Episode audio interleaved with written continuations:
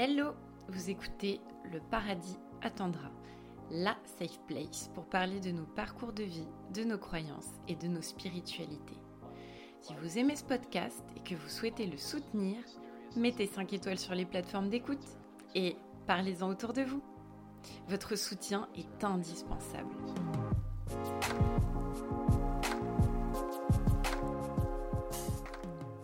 Dans le film Sauver ou périr, tiré d'une histoire vraie, Pierre Ninet incarne un pompier énergique et tenace qui sauve des vies au péril de la sienne. Jusqu'au jour où, lors de l'incendie d'un entrepôt, il se retrouve prisonnier des flammes. À son réveil, grand brûlé, il découvre son visage défiguré et son corps marqué pour toujours.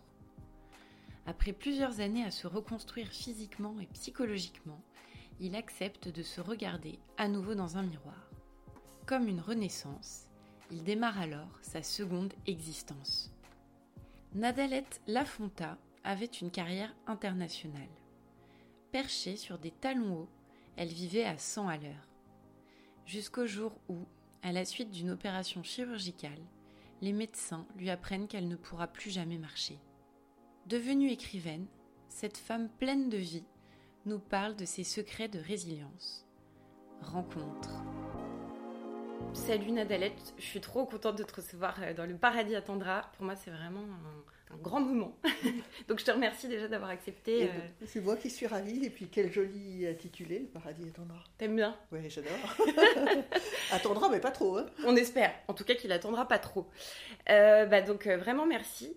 donc, pour commencer un peu le, chaque épisode, je demande à mes invités de m'expliquer dans quel contexte de croyance euh, ou de philosophie ou de non-croyance, enfin voilà, tu vois un peu mmh. ce que je veux dire, ils ont grandi Eh bien, euh, éducation catho euh, sociale, c'est-à-dire que de la, de la région catholique, elle était, c'était donnée et perçue par, mes, par ma famille et mes parents comme une philosophie ou comme une spiritualité, mais comme une donnée sociale dans laquelle on devait s'intégrer ce qui fait que très vite ça, a cessé de m'intéresser, voire ça m'a agacé. J'ai refusé de participer euh, à toutes les, conventions, genre messe, etc.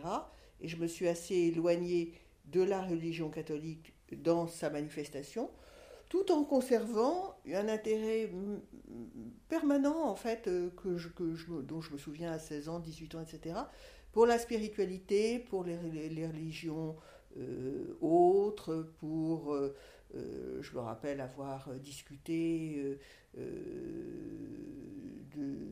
de Blavatsky, de plein de choses avec des gens à l'époque, et c'était pas courant qu'on en parle à l'époque avec des gens, des, une jeune femme de 16-18 ans. Tu peux nous dire ce que c'est euh, Tu disais Blavatsky? Blavatsky, c'est une femme euh, qui, est, qui a vécu en Inde et qui a fait beaucoup de recherches sur la spiritualité, le spiritisme, etc. On pourrait assimiler toute cette, cette mouvance à, euh, à des sectes. Je ne sais plus comment s'appelle exactement le mouvement. ça fait partie des, multiples mouvements de spiritualité dont certains sont sectaires mais qui, qui interroge justement la mort, euh, la vie après la mort, euh, euh, la transcendance, mm. etc. Bon, ça a été à un moment, j'ai été en contact avec quelqu'un qui était extrêmement intéressé et intéressante sur ces sujets-là, et du coup, je, suis restée entre eux. Après, je suis allée regarder plein de choses ailleurs, mais je, suis toujours autour de la spiritualité mais vraiment loin des pratiques rituelles, et j'ai de la peine avec les pratiques rituelles d'une façon générale dans la vie. Euh, et juste là, pour rebondir sur les pratiques rituelles, pourquoi justement ça te... Enfin, pourquoi tu penses que c'est quelque chose qui te t'empêche de... Non, je pense que c'est quelque... c'est pas quelque chose qui m'empêche, mais c'est quelque chose qui veut... Euh, qui cher... À partir du moment où j'accepte que je fais de la méditation, mais je ne fais pas de la méditation tous les matins, parce que j'ai l'impression que si je mets en place une pratique ou un rituel, je vais m'enfermer dans celle-là. Et j'aime bien aller euh, bah, me balader d'une pratique à un rituel, d'une euh, d'une philosophie. Bon, je suis intéressée bien entendu par le bouddhisme, je suis intéressée aussi par un certain nombre de, de, mouvances euh, en Inde, et j'aime bien aller piocher. D'accord, ouais. Et, et, je reconnais que c'est aussi une faiblesse parce que je vais jamais finalement au, bon, au bout des choses. Euh, mais en même temps, euh, je trouve que c'est tellement riche d'aller voir euh, un jour ce qui se passe au Pérou, un jour ce qui se passe ailleurs, que j'arrive pas à m'en passer. À m'en passer. passer. Et du coup, est-ce que, enfin, en matière de spiritualité, en tout cas, aller au bout des choses, est-ce que c'est pas aussi un certain, bah, une forme de sectarisme aussi, finalement? Voilà, je crois que c'est ça dont j'ai dont j'ai peur et j'ai peur que surtout ça m'enferme et que de ne pas de pas d'être trop prise par quelque chose qui devient euh, euh, monopolistique dans ta vie et, et qui t'empêche d'accepter d'autres ouvertures. Donc c'est ça qui est, qui est, un petit peu mon, mon truc. Bah, c'est hyper intéressant ce que tu dis, parce que c'est vrai qu'on vit quand même à une époque où j'ai l'impression de plus en plus de gens ont tendance à picorer mm. en fait dans plein de choses euh, culturelles, en fonction des rencontres, etc. et créer justement son propre, ses propres spiritualités faites de, de plein de choses mmh. en fait déjà existantes. Euh, alors, bah, j'aimerais qu'on parle maintenant un peu de, du cœur, un peu de, ce qui fait que, tu es devenue une figure publique. Mmh. Euh, bon, bah déjà, est-ce que tu peux nous raconter euh, justement cette épreuve que tu as traversée Et puis on y revient après. Bah, l'épreuve, elle est c'est, ce n'est qu'une épreuve. Hein. Je veux dire, c'est comme les Jeux Olympiques. Il y a eu un moment de l'épreuve, et puis après, il y a avant, et puis après. Et cette épreuve, elle a été un peu rude dans la mesure où j'avais depuis l'enfance une scoliose, petite scoliose, que j'ai pas du tout traitée parce que je ne respectais ni mon corps ni mon esprit, et que j'étais partie justement dans des croyances de réussite sociale, de réussite familiale, d'être au service euh, des autres, d'être aimée parce que j'étais au service des autres, etc et de, réussite économique qui, ont fait que euh, j'ai fait 75 000 trucs dans ma vie jusqu'à mes 60 ans, mais jamais directement pour moi, jamais directement euh, dans, le respect de, dans le respect de qui j'étais et de mes besoins, etc.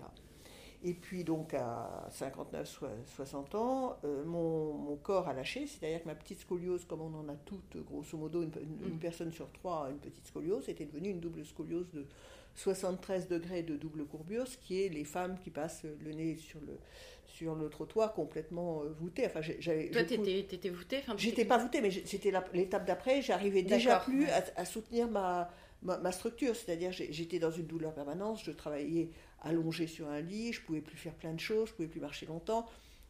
C'était la catastrophe, il n'y avait pas d'autre, il n'y avait plus.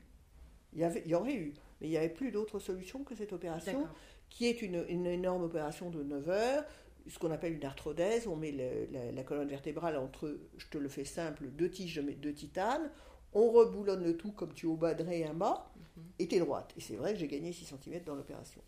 Sauf qu'au réveil de cette opération, quand je me suis réveillée, il y avait beaucoup de médecins autour de mon lit qui faisaient quand même vraiment la tronche, ce qui n'est pas bon signe, et qui m'ont dit l'opération a bien réussi, ce qui est encore moins, moins bon signe, mais, et ce mais fabuleux, vous ne remarcherez probablement jamais plus parce que la, la moelle épinière a été lésée et vous êtes paraplégique. C'est-à-dire que le bas de mon corps à partir de la taille, je ne sentais plus rien. On pouvait me piquer, ils ne s'en privaient pas, me pincer, me, me tordre les, les bras, les, les, jambes, les pieds dans tous les sens.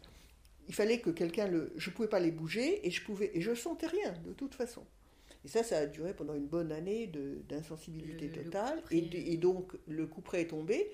Et, ma vie du jour au lendemain, elle a basculé de quelqu'un qui était hyperactif, qui, était, qui avait un job à l'international, qui était actif dans les réseaux féminins, qui avait une famille, qui organisait tout pour sa famille, qui était, qui, qui, était probablement une mère très emmerdante, mais très proche de, de, ses filles et très attentive à ses filles, qui faisait mille fêtes, qui, qui organisait des dîners, qui avait une vie sociale, etc. Un légume dans un lit à l'hôpital de Garches pendant neuf mois avec euh, une demi-heure de kiné tous les matins, et ce que je pouvais faire, c'est-à-dire rien, euh, pratiquement, et très seul, très isolé, et puis sans, sans, sans vie euh, mmh. ni sociale, ni, ni réseau, ni... et mes enfants ont continué leur vie en dehors de ma présence, mmh. puisque de toute façon, bah, je passais mes, mes semaines à, à Garches. Donc, du jour au lendemain, bah, tout a basculé, au niveau amical et, et, relationnel, bon, bah, il y a eu des gens qui sont restés euh, pour venir me voir, mais pas énormément. Et je le comprends aussi. C'est, dire, c'est, pas, c'est juste un fait. C'est que ma, mhm. ma, vie a basculé du jour au lendemain. Et je me suis retrouvée avec qui? Essentiellement avec moi-même, la personne que je fréquentais le moins, le moins possible. et là, euh, avec du temps, donc pour réfléchir, ces rituels dont je parlais, en effet, à l'époque, je les, ai, je les ai effectués parce que j'avais qu'une chose que je pouvais faire, c'était de la méditation avec euh, des, des oreillettes et les, les, sur le web, il y avait les, les, programmes de Chopra. Mais en dehors de ça, euh, il n'y avait pas d'internet à, l'hôpital, euh, je ne pouvais pas lire parce que j'étais trop crevée. Donc un vide existentiel profond qui m'a amené aussi à réfléchir à un certain nombre de mm. choses, à faire mon deuil d'un certain nombre de choses. Et ça, c'est un processus sur lequel on peut revenir, mais qui est extrêmement complexe, mm. euh, à réfléchir à ma, vie, pourquoi, euh, pourquoi un certain nombre de, de, décisions ou de non-décisions. Et puis à partir de là, bon, bah, à travailler en effet pour me remettre debout, mm. euh, me redresser, me reverticaliser, sans forcément pouvoir marcher, mais reverticaliser déjà. Puis peu à peu, remettre euh, ce qui pouvait être en marche euh, en marche, c'est-à-dire que j'ai des muscles qui se sont remis à peu près, puis j'en ai d'autres qui ne se sont pas remis. Et au fur et à mesure que j'ai évolué dans ma connaissance de mon corps et dans ma pratique et dans, aussi dans, dans, mon changement euh, mental et spirituel, c'est vrai qu'aujourd'hui, je fais, je, je, fais des choses que je n'aurais jamais fait il y, a, il y a 9 ans, c'est-à-dire que, puisque ça fait 9 ans de, cet accident, aujourd'hui, je vais avec l'aide de quelqu'un dans l'eau avec ma canne, je mets une. J'habite à Arcachon. Oui, j'ai vu que tu faisais du longe-côte. Voilà, je fais du longe-côte parce que quand je suis dans l'eau, euh, en fait, à partir du moment où, quand il y a pas trop de courant et trop de vent, et puis même, de toute façon, lutter avec le courant et le vent, c'est une façon de vivre. Euh, d'une part, je nettoie ma tête euh, en étant dans l'eau, même froide, et avec une combinaison en ce moment.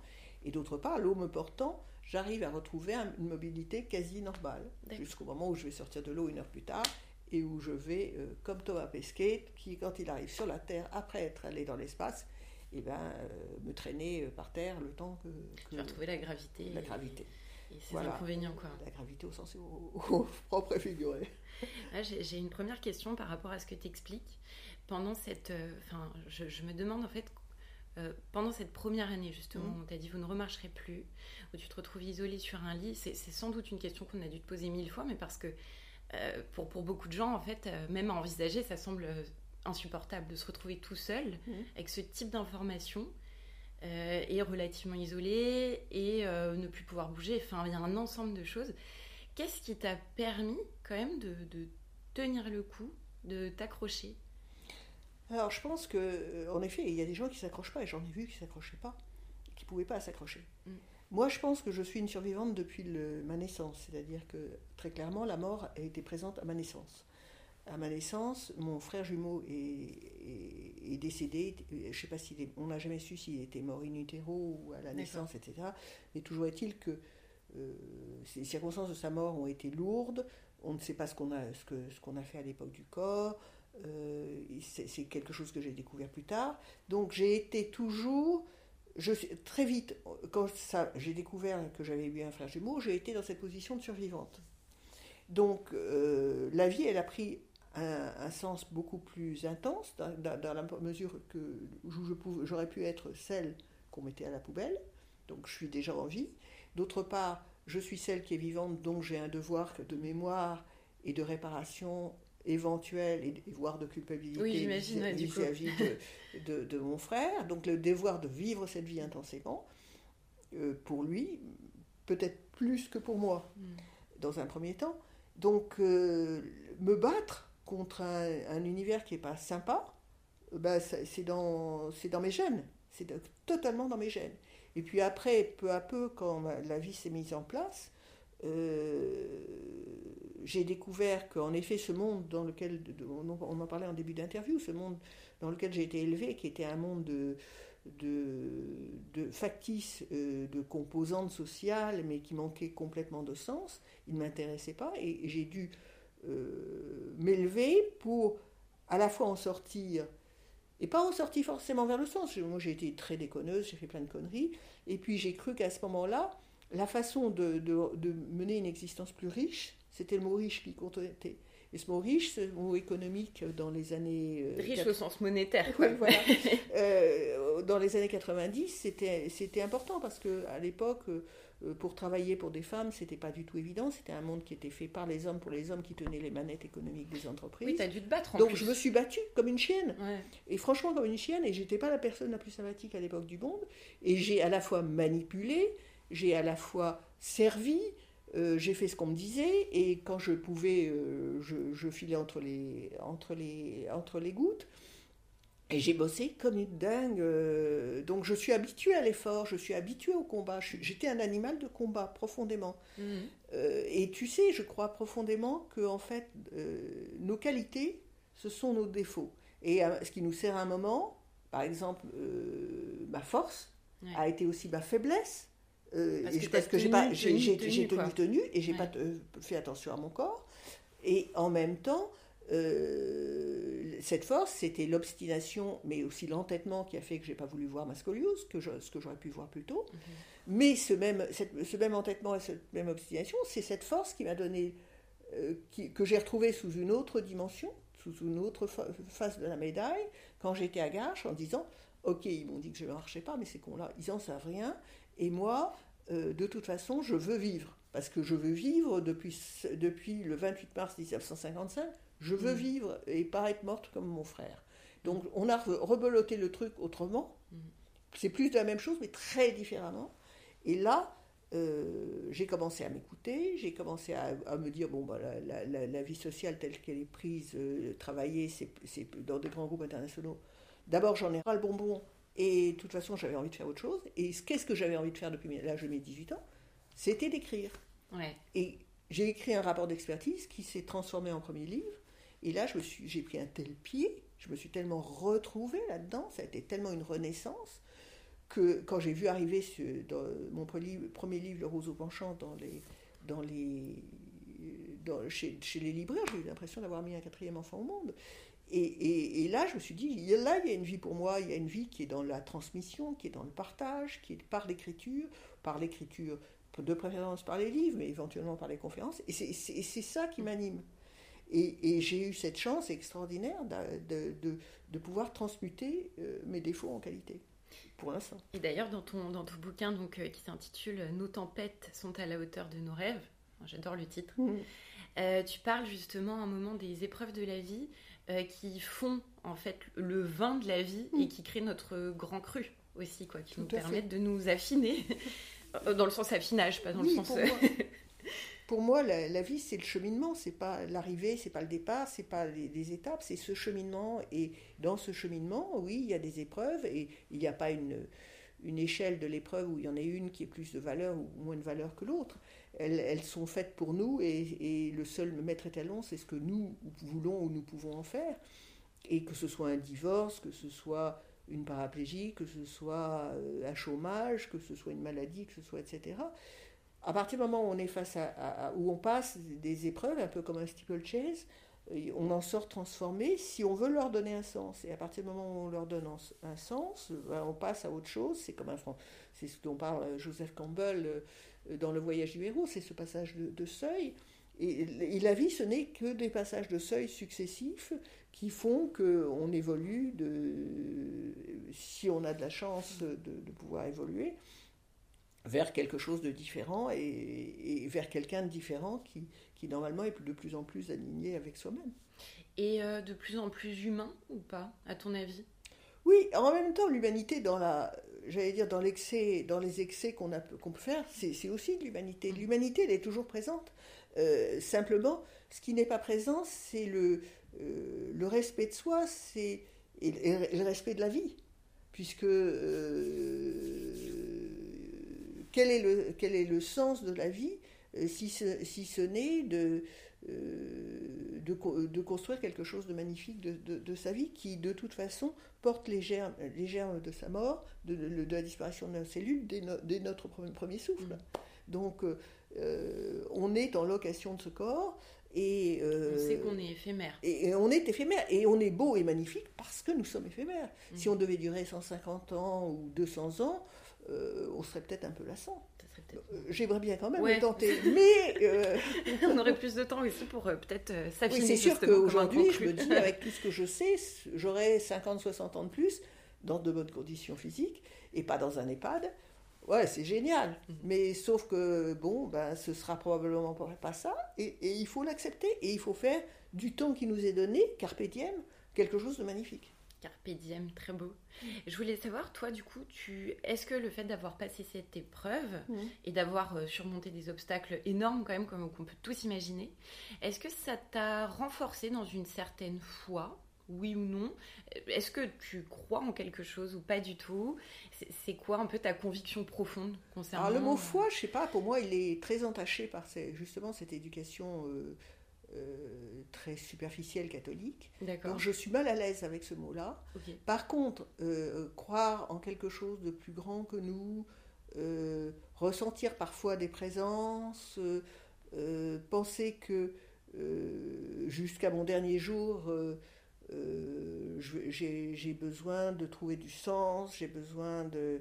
Euh, je crois beaucoup en l'amour, je crois beaucoup en... Euh, et c'est pour ça d'ailleurs que je suis souvent déçue dans la vie, parce que je, et que, et que j'ai par, par moments aussi mal interprété ce, le fait de donner de l'amour comme, comme étant un, sacrifice, alors que ça ne doit pas être ça. oui, c'est juste un don. C'est un, un, don et ça doit être un don dans le respect de soi aussi. Euh, mais euh, c'est vrai que moi, ce qui me restera euh, aujourd'hui de mon dernier, à mon dernier jour, c'est l'amour que j'ai pour mes enfants, pour mes filles, la découverte de mes petits-enfants, des amitiés profondes, des gens qui ont disparu, qui comptent toujours pour moi.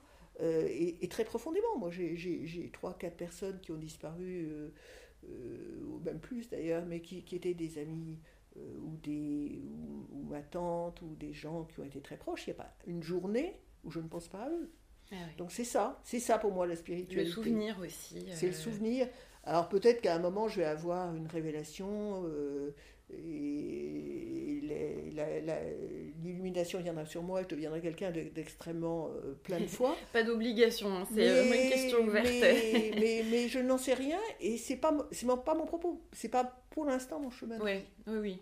Mais, mais c'est toujours intéressant en tout cas de connaître, enfin de comprendre mm. les valeurs aussi qui, mm. qui, poussent les gens à agir. Mais oui, euh, le sens, trouver le du sens, voilà, exactement. absolument.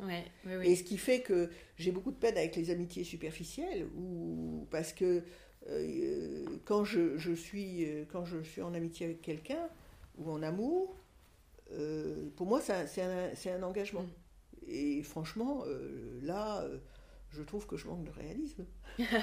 tu penses que tu es un peu naïve euh, par rapport à cette vision euh Je pense que je suis de plus en plus naïve et je, et, je me soigne. C'est-à-dire qu'aujourd'hui, euh, je me dis, bon, bah, il y a une partie du monde avec lequel on n'est pas en phase sur les valeurs. Il y a, quelques-uns où je suis en phase avec les, en, termes de valeurs. Et ne, ne, ne, ne, confond pas, mm. j'allais dire méchamment, les torchons et les serviettes. soit, soit juste là, comme avec l'univers tel qu'il peut être. Mhm. soit plus, plus tolérante, moins exigeante. Et puis euh, un peu dans le moment présent, c'est vrai que sans projeter d'intention dans D'intention, de projection, de trucs et de machin. Ok, super intéressant. Merci beaucoup pour ces, pour ces réponses euh, très claires. Euh, moi, j'ai une question. Donc, on en parlait un petit peu avant que je, je commence l'enregistrement. j'ai l'impression que finalement, toi, tu n'es pas du tout quelqu'un qui croit euh, au destin. Enfin, tu penses qu'on est, on est acteur de notre vie quand même, hmm. mais avec ses limites néanmoins. Alors, c'est presque de, de l'orgueil de penser qu'on est acteur, parce qu'on n'est quand même pas si acteur que ça, et en même temps, on est acteur. Et j'arrive pas à, sortir de ce paradoxe, parce que...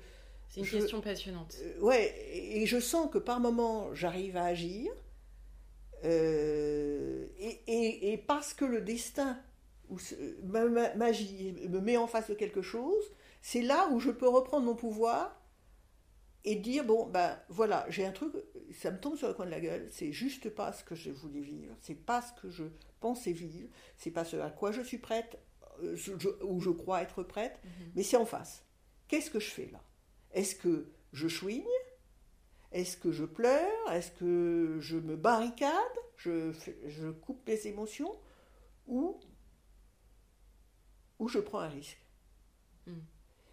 Et euh, on parlait de la mort d'un proche qui a eu lieu il y a un an euh, ense- ensemble, juste avant cette interview, donc, qui est un sujet dont je parle rarement, mais c'était l'occasion de me dire, euh, ok, là, il y a deux individus, il y en a un qui est en train de mourir, il y en a un qui est vivant, on a passé un certain nombre d'années ensemble, qu'est-ce qui est important? La, connerie qu'on a mis en place depuis des années, les mauvaises relations, euh, le, chaos, la maltraitance, euh, tout ce qui nous a conduit à une séparation? Ou qu'est-ce qui est important? C'est ce qu'on a fait ensemble, ce qu'on a vécu, même si c'était très peu d'harmonieux, ce qu'on a créé, et le fait que il est vivant encore, pas pour longtemps, je suis vivante, et qu'on on peut, au-delà de tout, communiquer sur ce qui a été chouette dans notre relation, et on peut alors, c'est vrai que le pardon, c'est pas un terme que j'aime, mais on, peut- on est capable, justement, en face de la mort, de se dire quel est l'essentiel. Oui, je suis en colère contre cet individu. Oui, je suis furieuse. Oui, je suis triste.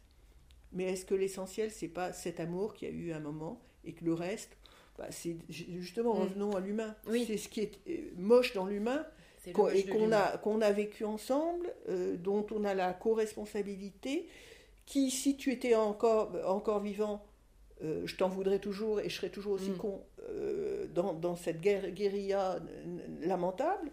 Mais puisque la mort est en, est en face et, qu'elle, et que c'est ce truc ultime, euh, passons, et c'est peut-être là la spiritualité, passons à autre chose, soyons capables de... euh, j'ai à être capable de t'accompagner dans cette mort, j'ai à être capable d'être à tes côtés, j'ai à être capable de te dire que j'ai du ressentiment contre, contre toi, mais que, je, que, que ce n'est pas éternel et que ça va passer, et que euh, je peux à la fois et te remercier et, ne- et, et t'en vouloir, et que je peux aussi te reconnaître pour qui tu es. Et, et c'est là où, si tu veux, c'est pour ça que quand tu m'as proposé ce podcast, euh, je me suis dit, tiens, euh, la mort, c'est vraiment le, le- le- le sujet que je veux aborder Ouais. dans mon prochain livre. C'est, très clairement, le, pour moi, le, sujet central de la vie. J'ai adoré le, livre de Delphine Orviller. Mm. Euh, Parler avec nos morts, je crois. ouais, c'est ex- hein. exceptionnel, exceptionnel. Ouais. J'ai beaucoup travaillé sur les bouquins de Kubler-Ross. Euh, et tout ce que, toutes mes croyances, elles sont... euh, Pardon, c'est vivre avec nos morts, je crois. Oui, Enfin, vivre avec- Désolée, mais je vivre je avec pas nos dire morts, de- tout à fait. Et toutes mes croyances sur euh, la foi ou pas, sur euh, le sens ou pas, Mm. c'est, euh, oui, ça part de, à partir du moment où tu, où tu veux vivre, c'est que ça veut dire que tu acceptes qu'il y, aura une fin Mm. et que cette fin, elle se prépare. Ce que ce qu'on fait pas du tout dans nos sociétés aujourd'hui. Aujourd'hui, on s'en fout, on n'en parle pas. Le seul truc qu'on garde des enterrements, c'est les repas. Oui. C'est quand même un truc hallucinant. c'est- hyper tabou, même si t'en parles dans l'entreprise. On- on- nos vieux, on les fout dans les EHPAD, nos Ouais. handicapés, on les fout de On côté. Toute personne malade à la- à l'article Mm. de la mort ou pas en bon état n'a plus de voix de parole. Mm. Et, et- et je te, et ça rejoint tous les, tous les combats sur lesquels je suis. Les femmes n'ont pas, le- ont pas le droit de parole pendant une bonne partie de leur vie, Mm. mais alors à partir du moment où elles ont 50 ans, euh, elles commencent à avoir moins le droit de parole. Et celles de 60 ans, je ne te dis pas. Tu disparais presque. disparais. En tout cas, dans l'imaginaire Et de tu la disparais d'ailleurs dans, dans ton propre groupe social. Aujourd'hui, on parle du combat des femmes qui ont plus de 50 ans, mais on ne veut pas parler de celles qui ont 60 ans. Mhm. On- euh, moi, je vais, en, a- je vais en avoir 69. Euh, c'est comme euh, si je disais un gros mot. Ouais, je vous fou. emmerde. Ouais. Oui. Je vous Et c'est vrai emmerde. que tu, d'ailleurs, tu fais. un- L'invisibilité, je vous emmerde. Mm. Et invisibilité de la mort, parce que de la maladie et du handicap. C'est ça, tu fais l'analogie Mm. justement dans, ton, dans ton livre euh, où tu expliques que finalement on cache la mort, Mm. tout comme on cache le handicap, tout comme on cache euh, bah, la maladie, euh, la, enfin, voilà, la vieillesse. Mm. Et, et on veut pas les voir, sauf que en réalité, euh, est-ce que tu penses pas que le fait de se voiler la face comme ça, pour certains, j'imagine qu'on peut se voiler la face très longtemps dans une existence. Jusqu'à la fin. Et je comprends hein, aussi Euh, cette ouais. peur. Mais euh, moi, je pense que le fait d'avoir été confronté à la mort de mon frère a fait que j'ai une relation particulière à la mort. Mhm. Et bon, j'ai perdu des, des gens assez jeunes et, et ça m'a vraiment marqué. Mais par exemple, quand mon père est mort, mes enfants avaient. elles avaient 6 ans, les jumelles. Et mon père euh, était très vieux, euh, il était à la morgue, et quand les filles ont été avec moi à Biarritz à, l'enterrement, elles m'ont dit Et papy, il est comment? Bah, Je lui dit Il est là, il est dans la petite chambre. Et oui, c'est comment? Et j'ai eu 30 secondes pour me dire En fait, il n'est pas plus moche, mort. que vivant, tout vieux, tu vois. Oui. Et en fait, elle, parce qu'elles avaient l'impression qu'il avait été cassé.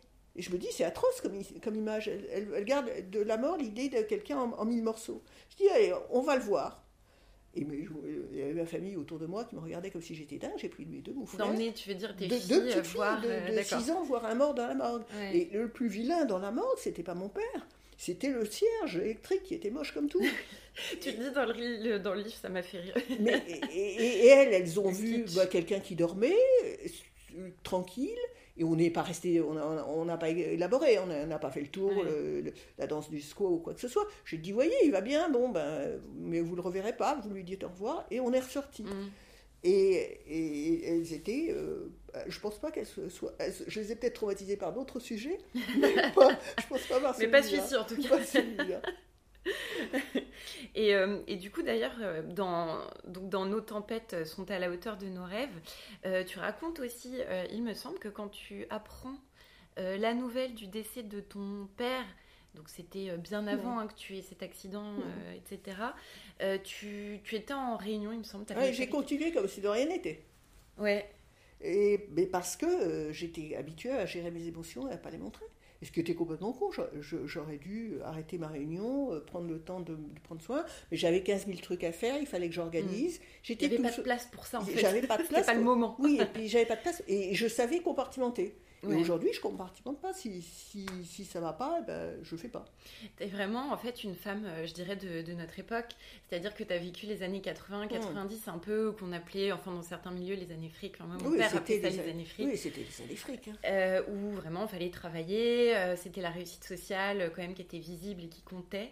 Et puis finalement, après, tu, tu suis aussi ce changement. Alors, bon, notre société actuelle, elle est elle est entre, on va dire, euh, matérialisme absolu, mais aussi euh, certains questionnements. Enfin voilà, il y a beaucoup. mais j'ai vraiment changé pour ça. Ouais, c'est ça qui est intéressant aussi. Mais, mais, mais par exemple, l'écologie, c'était pas du tout mon combat. C'était un truc que je comprenais pas.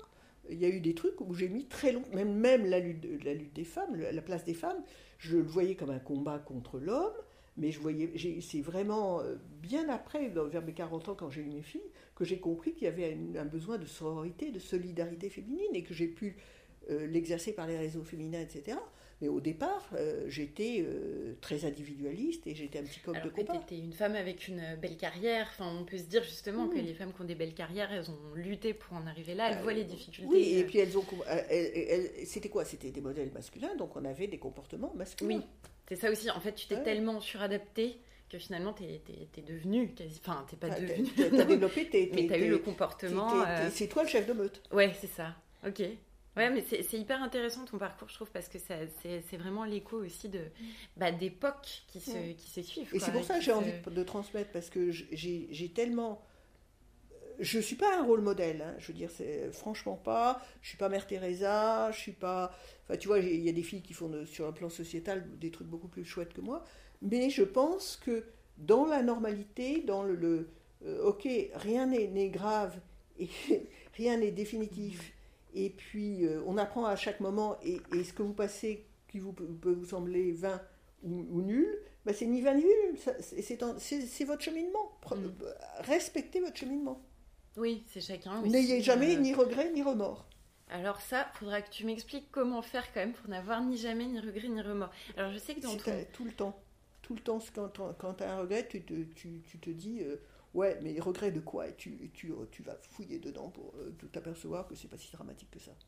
Et qu'il y a des choses parfois, en fait, on n'avait pas le choix. C'est d'ailleurs ce que tu expliques aussi, c'est qu'il y a des moments dans la vie, en, y pensant 20 ans après, on se dit j'aurais pu faire ça, sauf qu'on est 20 ans après avec notre vision actuelle. Facile. Et que voilà, c'est plus facile de, juger à l'aune de d'autres expériences. Non, non, mais moi, moi je sais, il y a des trucs, des choix que j'aurais dû faire, que j'aurais pu faire, etc. Mais sauf que bah, j'ai fait ce que je pouvais avec ce que j'avais au moment où je l'ai fait. Et c'est donc cette vision qui permet de n'avoir ni remords ni regrets, de se dire aussi d'être un peu bienveillant envers son soi passé, de dire j'ai fait les choix avec les informations mmh. dont je disposais à ce moment-là, et voilà. Voilà. Tu disais justement que tu n'étais pas euh, un rôle modèle. Parce que oui, tu vraiment joues, pas. Tu joues pas de rôle. Mm. Moi, c'est ça aussi que j'aime bien dans ton approche. euh, c'est que tu tu joues pas euh, au gourou. Mm. Tu n'essaies pas forcément de dire euh, moi j'ai une recette secrète euh, qui fonctionnera pour tout le monde. Tu parles en fait de ton parcours et tu l'évoques en disant ce que ça peut avoir euh, d'universel. Mm. Qu'est-ce qui te permet de garder euh, un peu les pieds sur terre comme ça de... Je crois que d'abord, j'aime pas. on parlait de la foi. Donc moi, j'aime pas les gourous. Ouais. Euh, des- donc j'aime pas, j'aime pas les obligations. Donc si tu veux, c'est un truc intrinsèquement. J'ai pas envie de, de- devenir quelque chose comme ça. Je me sens pas légitime là-dedans. Et puis euh, j'aime bien la liberté de choix. Et c'est pour ça que dans, dans Nos tempêtes sont à hauteur de nos rêves, en fait, je vous dis bien que je suis pas un rôle modèle, que je suis pas un gourou. Je suis juste une passeuse de mots et de vie et, de, partage. Mais ce que je laisse à la fin de chaque chapitre, c'est pas du tout des protocoles, des trucs stricto sensu en disant vous suivez la, recette et puis vous êtes sauvé. Non, c'est ce que j'appelle des cailloux blancs. Tu sais, quand tu te promènes en, randonnée, tu rencontres ces cairns, ces, accumulations de petits cailloux qui te donnent ou non des directions que tu peux suivre ou non. Et moi, c'est ça, à la fin de chaque chapitre, euh, que ce soit un chapitre sur la mort, sur le handicap, sur ceci, sur cela, je dis, ben voilà, moi, il y a eu ces idées-là qui m'ont servi, et puis vous les prenez ou vous les prenez pas. Et ça, ça me va comme Ouais. parcours. De même que quand j'ai fait ce TEDx, c'était pas pour dire, regardez, euh, je suis le modèle du- de la handicapée, ou je suis le modèle de la mère, ou je suis le Mhm. modèle de l'écrivain, ou je suis le modèle de la, de la fille en rédemption. Ce TEDx, si je peux préciser quand même, parce que le chiffre il est impressionnant et je sais que euh, les médias où tu vas, tout le monde le dit, mais c'est quand même très impressionnant. C'est un TEDx sur YouTube qui a fait 2,5 millions de vues. Donc tu as quand même inspiré du monde. C'est hallucinant. C'est-à-dire que j'aurais été contente à 10 000 vues, je m'y attendais pas, c'est une responsabilité, je ne m'y attendais pas du tout quand, quand, j'ai- quand, quand, quand je l'ai fait, c'était un moment difficile de mon existence aussi. Quand tu l'as fait, Ouais, en Ouais. 2017, 18. Et, et, et 2 500 000 vues, ça veut dire qu'il y a eu quand même pas mal de gens. Oh, tu as des haineurs, comme, euh, des haters, comme, euh, et je m'en fous. Alors Oui, là, alors moi, je ne réponds même pas, je m'en fous complètement. Mais tu as des gens où tu sais que ça les a touchés. Et ça, c'est un cadeau inestimable, inestimable. Il a été traduit, enfin sous-titré en japonais, en français, Mm. en italien, euh, en espagnol, et, c'est- en anglais bien entendu. Et en fait, pour un TEDx d'une inconnue euh, en français, c'est juste in- insensé. ouais. Et c'est très étonnant parce que TEDx s'en est jamais vraiment saisi, mais c'est une success story de, de folie. Bah franchement, oui, ça Mm. impressionne euh, tout le monde. Et puis, je pense qu'aussi à travers la manière dont tu racontes ton histoire, Mm. et, et tu le dis aussi, mais il y a quelque chose d'universel, Mm. où tous à la fois on peut se mettre à ta place, on a vécu pas du tout la même épreuve, mais potentiellement des épreuves qui nous ont changé et qui nous ont fait comprendre des choses et euh, qui nous ont rendu parfois, euh, bah, parfois euh, fait passer par des moments difficiles, parce qu'il y a ça aussi, c'est vrai qu'on n'en a pas parlé, euh, mais évidemment, en fait, enfin, dans une épreuve, euh, même si tu disais, bon, je me pose la question, je chouine ou j'avance, Mm. est-ce que, à ton avis, on a le droit de chouiner un peu quand même quand on se retrouve dans un truc Mais c'est ce que je dis dans dans, un- des, dans, dans des conférences que je fais en ce moment. Je dis j'avais deux solutions ou m'estimer la femme la plus malheureuse du monde et la, une victime, ou avancer. Et ça ne m'a pas empêché de m'estimer victime et de chouiner. Et d'avancer en même Et temps. Mais j'ai aussi, ouais. j'ai aussi Ouais, ouais. euh, j'ai- euh, je suis pas parfaite, hein, euh, je- j'en suis maintenant complètement convaincue. Et j'ai des moments où euh, je suis encore frustrée par mon handicap, euh, malheureuse, où j'ai des colères, ou quand je vois que les gens me disent oui, on va à tel truc, on fait celle, ceci, on fait cela, et qu'ils ne voient même pas que c'est pas possible pour moi et que je suis laissée sur le bas de côté, Ouais, euh, ça m'énerve, euh, j'ai des colères.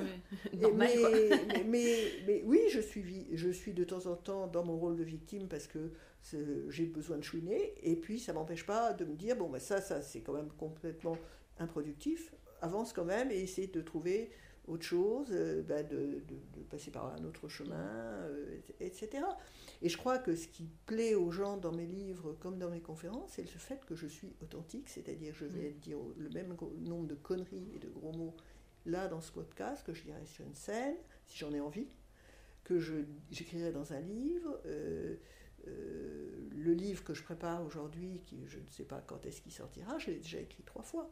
Et, Mm. je- et- et il était d'une telle authenticité le- dans le premier jet qu'il n'était pas sortable. Ah oui, d'accord. en même temps, ça fait du bien de pouvoir être soi-même, quoi. de, voilà. Mais oui, il faut, faut, aussi euh, pouvoir peser les, les pour et les contre, j'imagine. Moi, j'avais des questions. Alors, euh, on va revenir un peu, euh, un peu plus précisément sur le sujet de la mort, mmh. si ça te va. dans le livre, en fait, tu... il y a quelque chose que, que tu as écrit et j'ai trouvé ça très intéressant, j'y avais jamais pensé. Mais en fait, tu parles du vocabulaire qu'on emploie autour de la mort. Mmh. tu dis que, par exemple, on dit assurance vie C'est incroyable. Pour, euh, voilà, enfin, pour, bah, pas du tout pour une assurance vie, justement, pour une assurance, mort. Euh, tu parles du grand départ, je crois. Euh, tu parles aussi des soins palliatifs et tu dis, mais palliatifs. à quoi? Voilà, exactement. Et, et, pour toi, c'est symptomatique de quoi, justement, bah, de, ce vocabulaire De ne pas, vouloir nommer les choses. Mm. de pas, de pas, J'ai adoré l'interview de Tanato Doula euh, que j'ai écouté. Ah oui, la, ouais, ouais. Et, et, et, et c'est vrai que euh, les gens ne, qui, ne, en fait, c'est très difficile d'accompagner la mort. Et, les, du coup, on, on, on, met un enrobage euh, pour minorer les choses. Mais par contre, dans la vie, on va dire Ah, j'en crève, j'en ai crevé, putain, c'était pas possible. Et, à quoi on fait référence? Mais on oublie ce mot, il est, il est, il est désacralisé, etc. Mon deuxième TEDx s'appelle euh, euh, Je sais que je vais mourir, mais je ne veux pas crever. Mais euh, J'aime bien ce titre aussi. Oui, mais il l'a moins plu dans, dans ces thématiques. Mais c'est ça. soyez, si, si on veut avoir moins peur, voyons aussi les choses en face.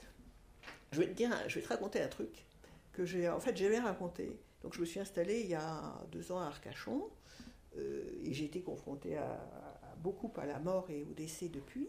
D'accord. Et donc je m'installe dans une nouvelle maison, dans un nouvel endroit où je connaissais personne, etc. Et il y a un an, mon premier acte euh, d'Arcachonnaise, ça a été d'aller au cimetière et de m'acheter un caveau. Ah. Et en fait, euh, ça m'a tranquillisé parce que c'est quelque chose que je trouve que les, les, les gens laissent à leurs héritiers. et c'est vrai que c'est pas, franchement, pour en avoir organisé quelques-uns, c'est pas le, c'est un poids quand même c'est un vrai poids qu'on laisse aux gens. Plus de perdre la euh, personne euh. non seulement tu les perds mais il faut que tu ailles te, fader de faire partir le corps il faut que tu ailles décider du cercueil il mm. faut que tu ailles décider de l'endroit où ils vont comment ils vont même si tu as vaguement une idée de ce qu'ils voulaient. Et ce qu'ils voulaient c'est pas forcément toi ce que tu aimais mm. ce que tu as envie de vivre. Très franchement moi j'ai une horreur des, des, des incinérations. J'arrête pas de m'enfader et je récupère les cendres euh, ok, je vous respecte les morts et je fais vos quêtes volonté, ah, mm. mais faites-moi pas chier non, plus pour moi. Moi, j'ai pas envie de, de, de, de, faire le steak. Donc, euh, je me suis dit, mais euh, bon, t'as l'âge que t'as, tu vis seul, tes filles, c'est pas forcément un cadeau de leur laisser ça, donc je suis allée, et t'as les moyens de, le préparer. Je suis allée très tranquille, avec une copine qui ouvrait quand même des yeux comme ça, au cimetière d'Arcachon, j'ai acheté ma tombe, Bon, je ne vais pas me faire faire un, je, ne suis pas allé jusqu'à me faire faire un monument funéraire. T'as pas encore choisi le, cercueil. non, ça, bon, ça, ça, je peux, je peux, je peux le laisser. C'est pas très compliqué à gérer. Mais le, le, fait est que, que j'ai 68 ans, qu'à à terme, il faudra que quelqu'un prenne des décisions. Que c'est plus facile pour les filles si c'est géré. Et, ça fait quoi de choisir, euh, enfin de. Bah, ça n'a pas été dramatique. Savoir je, je, je repasse plus devant le cimetière d'Arcachon de la même façon aujourd'hui. Je dis tiens euh, hmm, je suis pas bon c'est bien c'est le bon choix en termes euh, esthétiques euh, la vue est correcte. La vue est correcte mais je, ne suis pas pressée.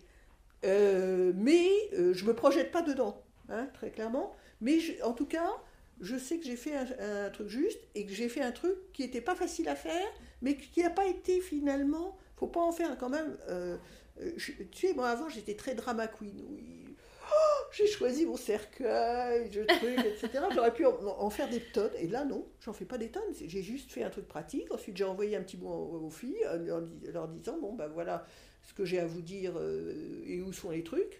Euh, maintenant, euh, bon, lisez-le, mettez-le dans vos, dans, dans, vos dossiers et on n'en parle plus. C'est pragmatique, quoi, en fait. C'est très pragmatique. Et la mort, pour les vivants, c'est pragmatique, hein, de toute façon. Et, la mort peut être quelque chose qui n'est pas. Ben, c'est une ça, ça a des dramatismes quand même bougrement, ça. Oui, c'est vrai. Franchement, euh, En tout cas, euh, de savoir quelle de- de sera ta savoir- dernière demeure. euh, et, et de pas euh, avoir à faire peser ça sur quelqu'un. Oui, ouais. C'est vrai que la perte, c'est déjà, La perte, déjà elle est- c'est suffisant. c'est vraiment, c'est déjà vraiment lourd. c'est Mm. vraiment le deuil, ça n'en finit plus. Euh, Que quel que soit le, le- les relations avec la personne, quel que soit le, le- quand c'est quelqu'un ou quelque dont tu as été proche ou, ou qu'elle t'a tenu, c'est pas, c'est jamais très simple et c'est longtemps très pas simple Mm. et c'est longtemps complexe.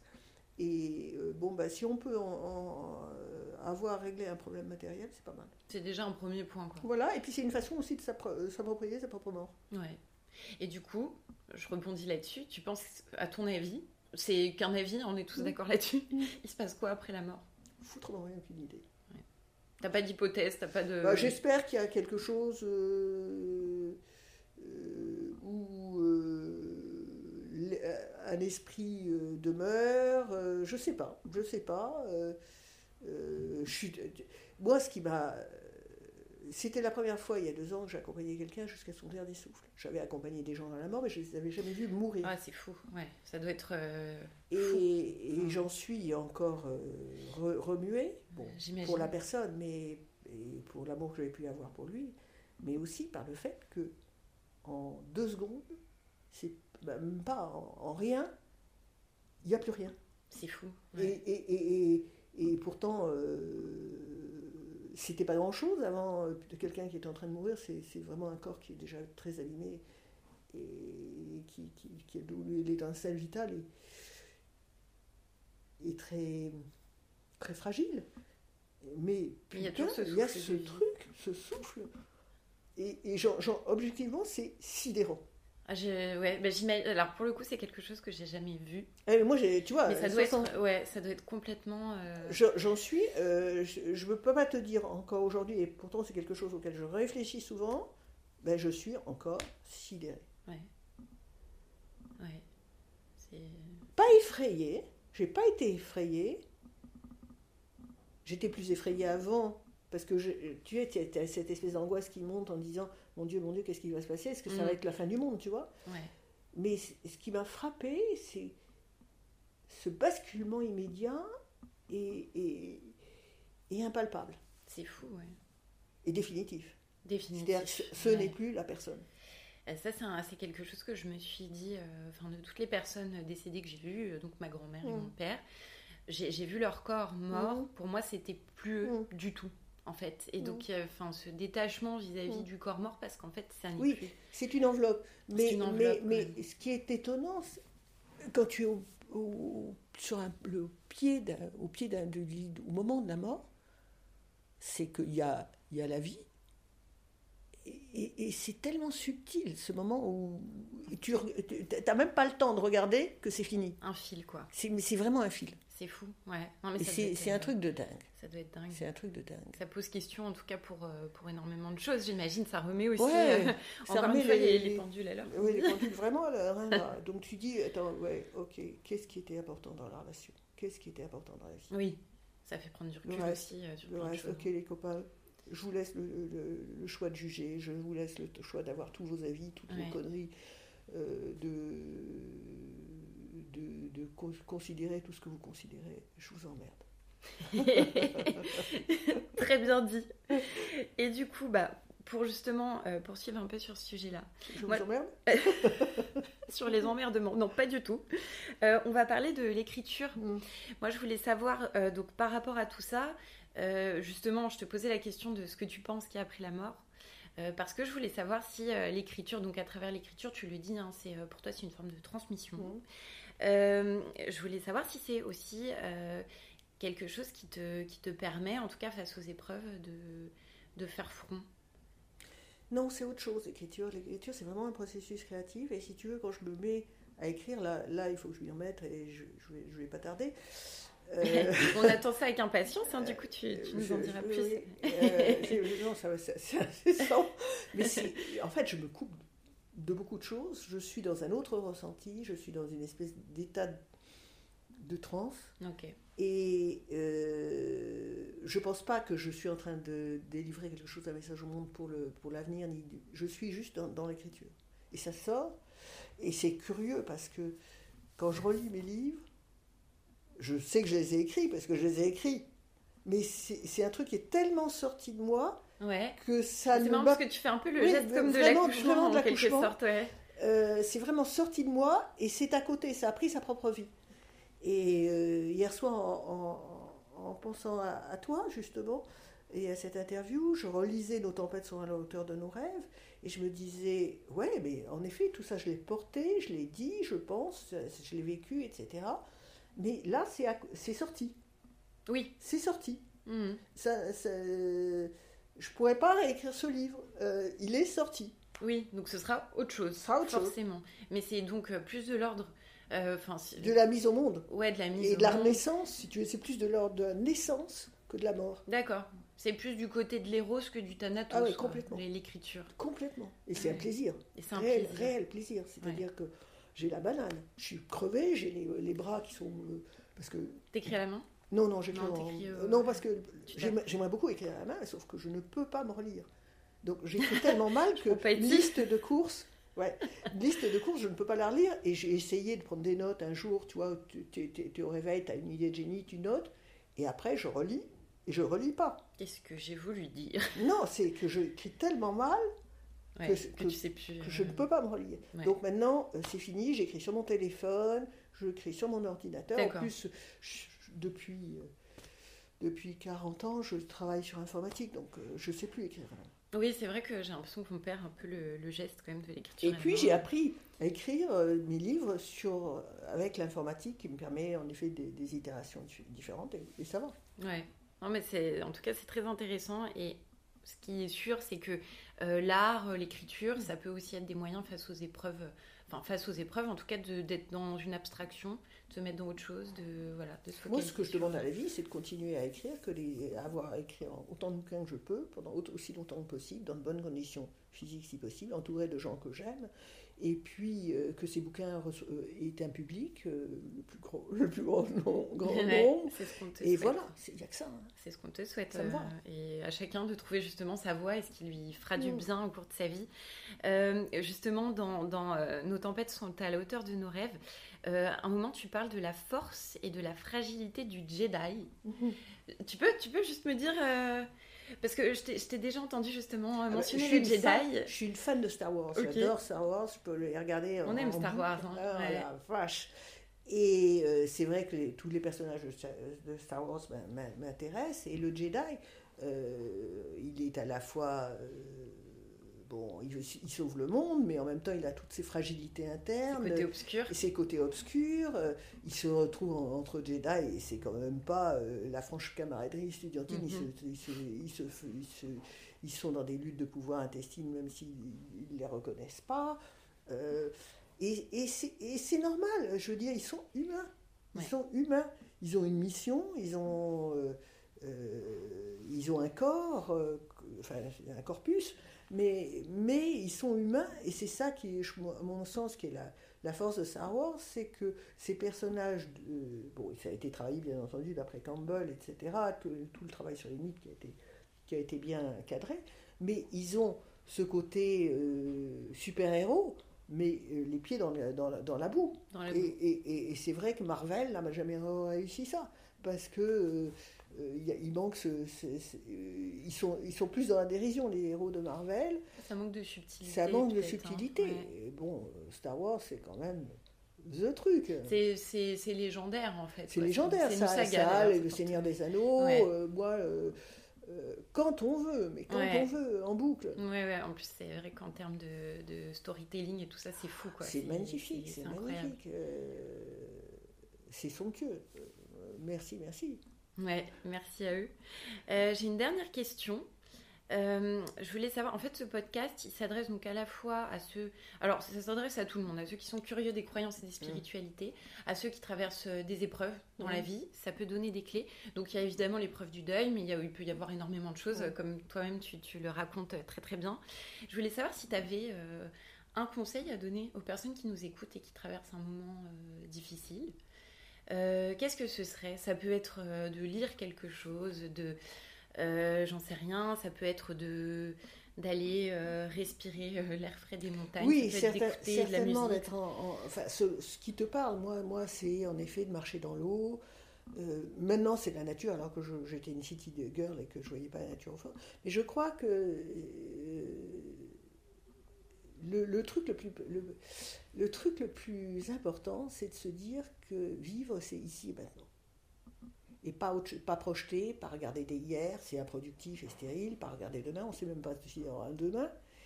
Et, et en fait, j'ai envie de rebondir sur le titre de ton podcast, Le ciel t'attendra. Ben, le ciel, Alors c'est le paradis, Le mais paradis. on est quand même sur une même une idée. euh, oui, oui. le paradis, c'est c'est maintenant. Même si euh, dans le paradis, euh, il y a des fruits pourris, il y a des trucs, etc., c'est ce que tu veux, c'est ce que tu vas t'autoriser à vivre là. Alors tu vas regarder qu'en effet, dans ton paradis, il pleut. Bon, ok, il pleut, mais t'es au chaud. Euh, il fait beau, euh, et t'es dans, dans un gourbi. Euh, tu es handicapé, tu peux pas marcher, mais tu écoutes, une musique merveilleuse. Il y a Mm. toujours ce mais qui est le et, en fait. Mm. Et, et- et- et- vivre ici et maintenant, c'est pas se dire que mais je pourrais être debout et pas euh, paraplégique, mais non, c'est et je, euh, oui, je suis handicapée, oui, j'ai 68 ans, oui, je suis, je suis une femme, j'en suis ravie. Euh, et euh, pour autant, euh, on se rencontre ce matin.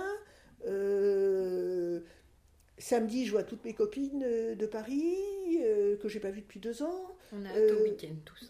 Oh, voilà, on- ça va être Noël, je vais voir mes petits-enfants, euh, je vais changer de maison à Arcachon et je vais voir la mer. Ah, Euh, cool, tu vois, il y, y a trop de trucs qui font. Qui, et, et c'est des petits trucs aussi. C'est Ouais. le fait d'être dans l'eau. Euh, écoute, je vais te raconter. Le vendredi dernier, j'étais dans l'eau, il faisait un froid de gueux à Arcachon. La- c'était pas la saison. même. C'était, euh, c'était des, de- on était, mon coach et moi, euh, dans nos combinaisons euh, complètes, avec les bottes, le, le cache-col, les, gants, tout ça, ouais. euh, le bonnet. On avait mis un, un truc en plus pour couper le vent. Et on est allé dans l'eau en se disant, euh, Ah, il faut le faire, mais il faisait pas beau, c'était moche. On arrive dans l'eau. D'abord, il y a un petit peu de soleil, donc c'était joli. Et puis, euh, la- on voyait quand même que le ciel était fortement menaçant au loin. Et ça s'est vraiment traduit très vite, c'est-à-dire qu'on a reçu des tonnes d'eau. Et à un moment, la, la mer était un peu boueuse, un peu jaune. Et on a vu tomber devant nous, dans la mer, des espèces de, de neige fondue ou de grelons Ah ouais. incroyables.